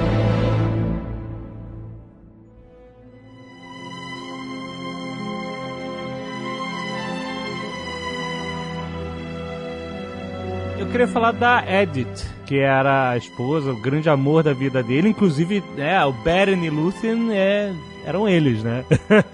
Tá escrito na lápide dos dois, Tá né? Tá lá no na cemitério lápide, lá, tá escrito o nome dos dois e os nomes de Beren e Lúthien, né? É, é muito bonito. É, rolou aquela coisa de amor proibido porque o Tolkien era católico. É, a mãe dele morreu, ele, ele passou a ser criado por um padre, né? E, e a moça era protestante, a Edith era, era protestante, e ele tava estudando pra tentar entrar na universidade. Então o padre que essas duas coisas, não, vai atrapalhar os estudos, além do mais, essa moça não é da igreja católica e tal, proibiu eles, eles, eles de se verem. E eles se conheceram muito jovens, não foi? É, e ela era um pouquinho mais velha, então acho que ele, ele devia ter 13 e ela devia ter 15. Caraca. Uma coisa assim. Uma coisa muito novinhos mesmo, muito novinhos. E aí ele, ele só voltou a encontrá-la quando ele tava se formando. Ela tava noiva de outro cara, ele fez ela desistir do cara pra ficar com ele. E ela se converteu ao catolicismo e aí ficaram juntos a vida toda. Assim, eles se amavam muito, mas também tinha muita treta porque ele era um cara que tinha uma vida, enfim, nunca pulou a cerca, era um cara certinho e tal, mas tinha essa coisa da vida intelectual e da vida boêmia, de ir beber com os amigos e discutir literatura e tal. E ela ficava em casa e, e é também ela se converteu pro catolicismo, mas nunca ficou muito feliz, assim, de mudar de religião e tal. Então dava uns atritos. Mas é- era um amor, de, de maneira, de maneira geral, muito, muito profundo. E ela dançando pra ele numa floresta, quando ele tava de licença da guerra, é que inspirou a cena da, da Lúthien É. dançando pro Beren na floresta. Exatamente, muito maneiro. Eu costumo dizer que o Tolkien era um homem dividido entre dois mundos, né? Então ele estava sempre na Terra-média e no mundo dele. E é muito engraçado como a obra e a vida, elas fazem uma trama. Então a esposa dele dançando virou a personagem mais bonita de toda a história dele dançando pro amado. O brinquedo do filho virou um cachorro mágico em outro livro. Então a vida e a obra vão se misturando. E é, pelo menos nos trailers da cinebiografia, que vai ter agora a Lily Collins e o Nicholas Holt, o diretor parece que faz muito isso, brinca com realidade e fantasia, sabe? Uhum. Ele faz muito ida e volta, assim. Eu achei bem interessante. Eu acho que é uma abordagem bacana pro filme. É porque essa, é, ele era assim, né? É o cara justamente em dois mundos ao mesmo tempo, né, cara? Se o filme for assim, ia ser muito maneiro. Acho que foi bem sensível, assim. O cara teve, teve tato. Pelo menos nos trailers, essa é a minha percepção. Eu senti falta do bigode. Do- É, o bigodinho, é verdade. Não tem o bigode no filme. na, na guerra. Ele tinha aquele bigode respeitoso de Primeira Guerra. Bom, também o Nicholas Holt, é, primeiro, não é loiro, segundo, é, é muito mais bonito do que o Tolkien, né? Assim, assim. Eu também tem essa. O Tolkien era meio desfavorecido, O tadinho. Nicholas Holt é um pão, é um pão. Não, É, o Nicolas gato, Holt é, gato. fera, né? É a verdade.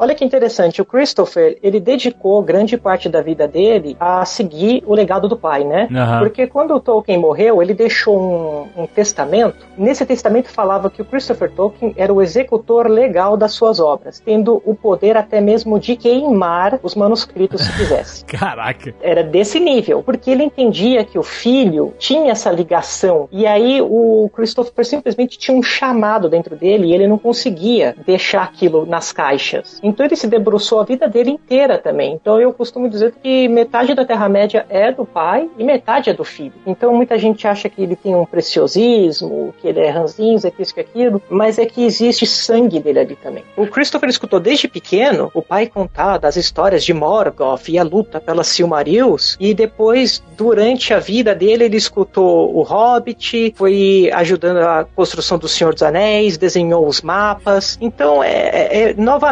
né, são duas vidas dedicadas a uma história, porque a história do Silmarillion é a mesma do Hobbit e é a mesma do Senhor dos Anéis. Só estamos lendo capítulos diferentes de um grande livro. Uhum. Então, eu entendo a, a postura do Christopher. Eu, eu acho que os, os filmes têm esse grande mérito de ser uma nova porta de acesso, e eu sou totalmente a favor a filmes, animações, é, a série da Amazon eu tô afim de assistir. Então, eu acho que isso traz, isso agrega. Nunca nunca vai substituir o livro. O livro continua ali, imutável. Mas a, a percepção do, do Christopher para não querer que isso seja mexido é porque é, é algo muito íntimo, né? Eu acho que vale a pena fazer esse, esse adendo aí. Ele, aos 93 anos, editou o último livro porque era o grande sonho do Tolkien, era publicar os três grandes contos, que é Beren e Lúthien, Os Filhos de Húrin e A Queda de Gondolin. Ele queria que eles fossem spin-offs do Silmarillion. Então você lê o Silmarillion, mas ali é só um capítulo dessas histórias. E ele queria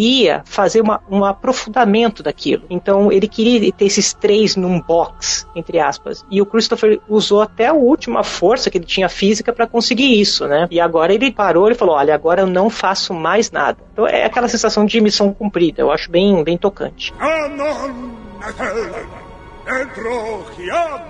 O Tolkien gostava mesmo dos anões ou não? Porque ele faz eles ser tão maneiros, mas ele fala tão pouco, ele dá uma vacilada. Os anões são tão maneiros, cara. Você sabe que originalmente eles eram todos vilões, né? Eles eram todos aliados do, do Morgoth. Não, não tinha anão, anão bonzinho no começo. Aham. Aí só lá pros anos 30, acho que na verdade na época do Hobbit, que ele começa a mostrar os anões. E os anãos do, do Hobbit não são muito heróicos, né? Eles são meio cagão, os anãos, os anãos do Hobbit no livro. No livro, não essa coisa bombada do- dos filmes, mas no livro É. eles, eles meio que. Vai lá, Bilbo, resolve pra nós o que a gente não quer que eu. É, É, eles são perigo, não. atrapalhados, né? Eles são bem atrapalhados. Não, e, e tem um negócio da. Assim, ele, tudo bem que eles querem reaver a montanha do dragão, mas assim, os anões sempre foram gananciosos, né, nas histórias do Tolkien. É, essa coisa que outra, coisa da mitologia nórdica também, que é esse desejo do ouro e essa, essa doença que o ouro de dragão traz e, e, e tal. ah, e também a associação com armas e com vingança. Os anãos também na mitologia nórdica também tem essa ligação com vingança. Não, se é mitologia nórdica, tem que ser anões. Anões, desculpa, desculpa. Se é Tolkien, é anãos. É verdade. perdão, perdão. Cara, nunca vou conseguir chamar de anãos. Vai sim, já tá falando, anãos. Você vai, hoje você vai acordar às três horas da manhã, Não. suando e gritando, anãos! Para com isso, porque a porcaria da faculdade que eu fiz me fez é, escrever universidade com C e eu tenho problema com isso até hoje. Eu e o Azagal temos problema com essa merda até hoje. A universidade é com S ou com C? Porque era a porra da faculdade da cidade que virou universidade e aí era com C. A, a língua é dinâmica, a língua tem variantes, essa coisa de certo e errado. Eu sei, eu sei, tá certo, tá. Não vamos deixar os anãos também ficarem com, com a, a estima tão baixa. Uma coisa que é interessante assim, é que as grandes armas que a gente ainda vê reverberarem no Senhor dos Anéis, elas têm sempre origem no trabalho dos anãos. Exato, a É. arma do Aragorn, é, exatamente. Ah, por exemplo, a espada que realmente foi quebrada e que deu o golpe no, no Sauron e tudo mais, ela era forjada pelo grande artífice anão, né? Os anãos, eles têm a sua, o seu tipo de magia, de encantamento também. Aham. né? Então, assim, eu, eu só acho que, assim, o Tolkien, ele se dividia em tantos assuntos que ele não conseguiu aprofundar. Mas eu acho que se ele tivesse aí mais um, um bom tempo aí, eu acho que ele ia voltar e, e dar mais um- umas pinceladas nos anãos. A criação deles é muito maneiro, né? A origem deles de vir da. É lindo, lindo, lindo, lindo, lindo. Muito, muito bonitinho a coisa deles ficarem com medo do próprio criador. E aí Deus fala, né? Ele ele fala, não, tudo bem, pela misericórdia, você foi humilde, então eles podem ser meus filhos adotivos, embora não sejam meus filhos originais. É super bonitinho o mito de É criação. bem maneiro. Não, deles virem da rocha, né? É, é bem maneiro isso, cara. E eles não podem ser dominados, cara. Isso é muito louco. Eles não sofrem a influência dos anéis de poder. Nada, nada. Isso é muito maneiro. Nunca viram Nazgûl, exatamente. É tipo assim, meu, os bichos são muito bruto, velho. São bruto mesmo. Eles são tipo, sei lá, meu, hardcore Pedra. mesmo. De pedra. É. Até os elfos foram corrompidos, né? Os orcs e tal, mas os anões nunca. né? Os anãos. O elfo Exato. nasce corrompido. Não, e, e assim, essa relação antagônica, histórica que os elfos e os anões tiveram, que é, né, que, que é bem descrito no Silmarillion, né? Todo o problema da Silmarillion, né, é isso, né? Eu, eu acho muito legal como uma narrativa, né, cara? Isso tá no mundo, né? Esse- tipo, os caras não se bicam, esses dois caras não se bicam e ele eh, supera isso majestosamente no Senhor dos Anéis com a amizade entre o Legolas e o Gimli, né? É, a, a amizade entre o Legolas e o Gimli não seria nada se não tivesse a construção dessa animosidade histórica de milhares de anos entre elfos e anões, né? E o presente da Galadriel pro Gimli também, a mesma coisa. Exato. Acho que você fez o apontamento perfeito, Alexandre. Porque você tem um histórico de 20 mil anos de treta, e aí, no, no final, os caras falam assim: Eu nunca pensei que eu ia lutar com um elfo, ao lado de um elfo. E aí ele Exato. fala: Mas e quanto a um amigo? Aí, meu, aí, aí não tem macho, aí todo mundo chora. É muito profundo isso, é, é muito profundo isso, entendeu? Exatamente por causa disso. Todo mundo chora mesmo. Ai, cara, é muito maneiro, é muito maneiro. E o Gimli, ele foi o único anão a ir para as terras imortais, né? É. Ele pegou o barquinho e foi. né? A gente É só não sabe se chegaram, mas foi. É, pode crer. No meio do caminho jogaram o anão no, no, no mar. Essas incógnitas, né? O, o Tolkien gostava de deixar muitas histórias em aberto, né? E ele tem uma frase que eu acho sensacional. Ele fala assim, é, sobre isso, né? Por exemplo, ele falou: olha, o Gimli e o Legolas foram para Valinor, mas eu não posso falar se eles chegaram. É, tem essa. e aí ele fala uma vez pro próprio filho, ele fala o seguinte: uma história deve ser contada ou não haverá história. E ainda assim, são as histórias não contadas que mais me comovem. Essa é genial, é genial essa parte. Ou seja, aquilo que você não sabe. É muito louco. sabe uma história não contada que é incrível? A origem do Darth Vader, que nunca deveria ter sido contada. Ela é muito melhor não contada. Sim.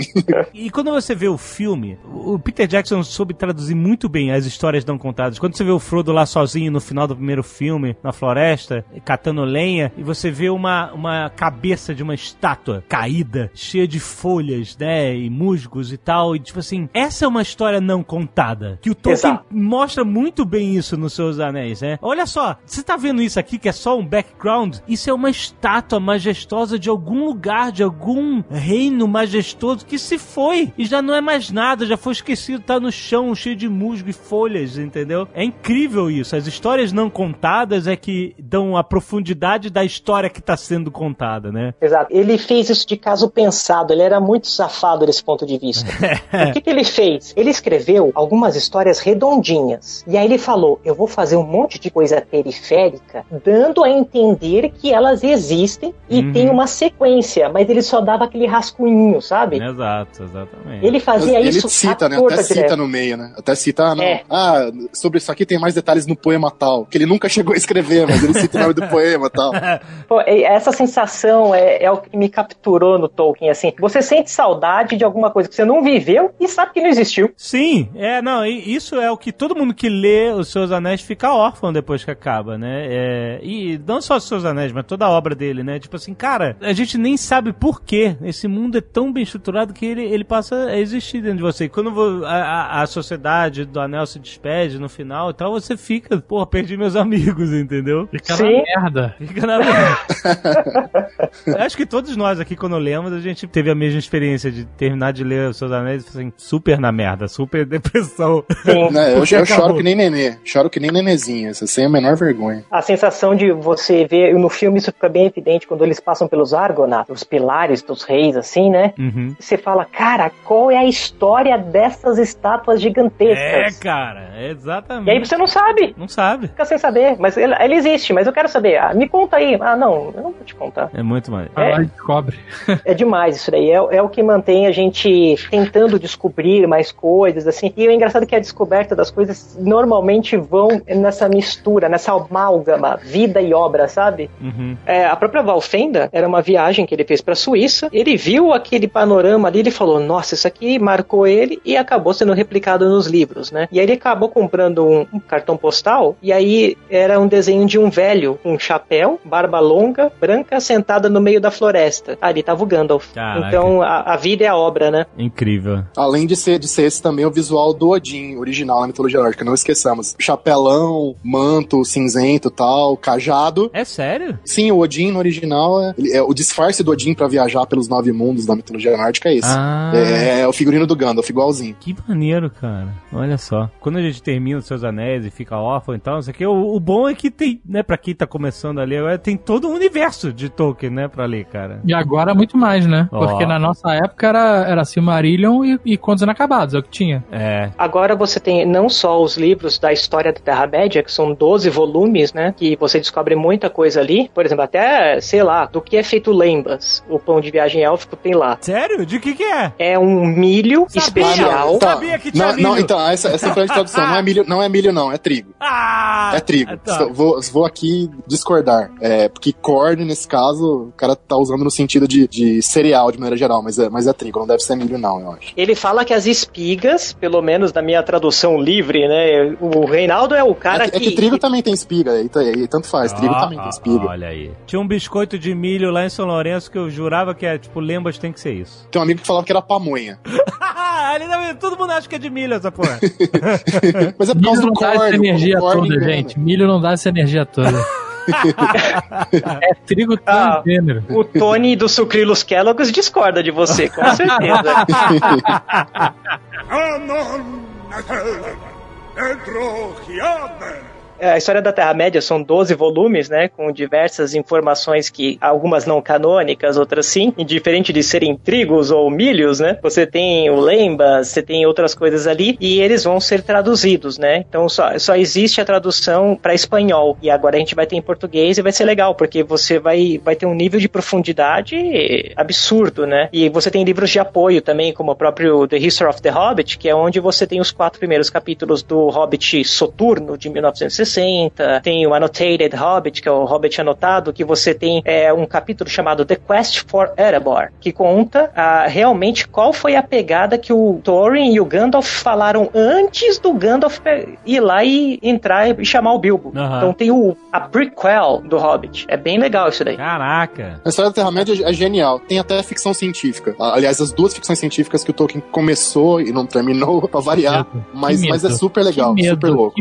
Sério? Não sabia que isso existia, não. Que ficção científica. Que medo. Então, essa é a que eu tinha falado um pouquinho antes de viagem no tempo. Tipo Shadowrun, é isso? Não, não, não, não, não é, não é. Na verdade, é tipo, é viagem astral no tempo, pra você ter uma ideia, cara. São, Nossa. são a- numa versão são amigos, na outra versão é pai e filho, que são meio que descendentes barra reencarnações do Elendil e do Isildur lá em, lá em Númenor. Então, eles estão no mundo moderno e aí eles meio que viajam, fazem uma viagem astral pra Númenor e tal. É muito louco o Caralho, negócio. Que loucura!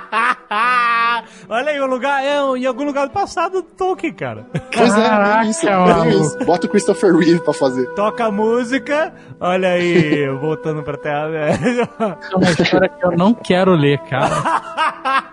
Cara, vale a pena, é legal pra Não, caramba. não. Pena que termina, é muito legal, muito legal. Não tem filho, não terminou, né? Não terminou, não terminou. Mas é que assim, você sabe meio como termina a história de Númenor, você não sabe o que vai acontecer com os caras modernos que vão pra lá, né? Essa fica a incógnita, mas enfim. O mundo, o futuro, o mundo atual era o nosso mundo? Exatamente, a Terra... Aliás, o termo Terra-média, isso é uma coisa que é importante ter na cabeça. Terra-média, Middle-earth, é a mesma palavra que Midgard, em nórdico, que nada mais é que o mundo mortal, o mundo dos seres humanos. Então, sim, a Terra-média era o nosso mundo num- passado imaginado, que lógico que não bate com a pré-história que a gente Nossa, conhece, não mas supostamente seria. história. Eu quero ler, não quero mesmo ler a dica é a lua, entendeu? Quando eles olham pro céu, tá, tá, qual é a lua? É a nossa lua. Não, as constelações são todas iguais. O- O Exato. Sol é igual, é tudo igual. Até os meses do ano. Os meses do ano, até, até os dias da- semana. Aí foi o toque de Tobaldi também, mas tem, tem segunda, terça, quarta, quinta, sexta, sábado e tal. Se bem que sem Império Romano ter os meses do ano é bizarro, né? É, realmente, realmente. tem, tem mais essa ainda, mas enfim. É, pois é. Gente, é só ficção, tá? É fantasia. Pode ter tudo.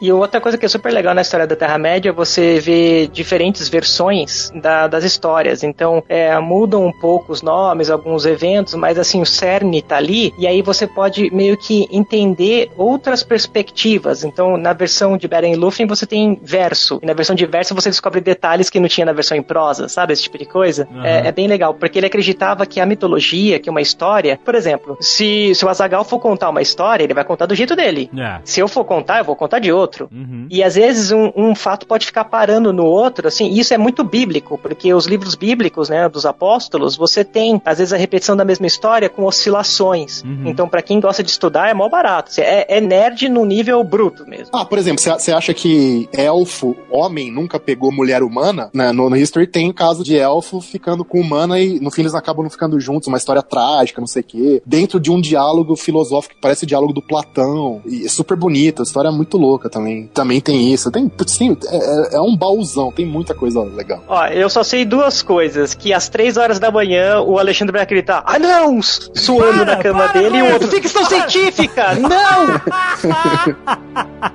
Não, esse, esse coisa da ficção científica, o Tolkien, os personagens da história, que é meio que um círculo literário, eles começam a debater H.G. Wells, começam a debater outros autores que bombavam na ficção científica da época, falam de Einstein. É muito Tomou louco. cerveja é muito louco. choca, tomou cerveja choca e escreveu essa merda dessa história que eu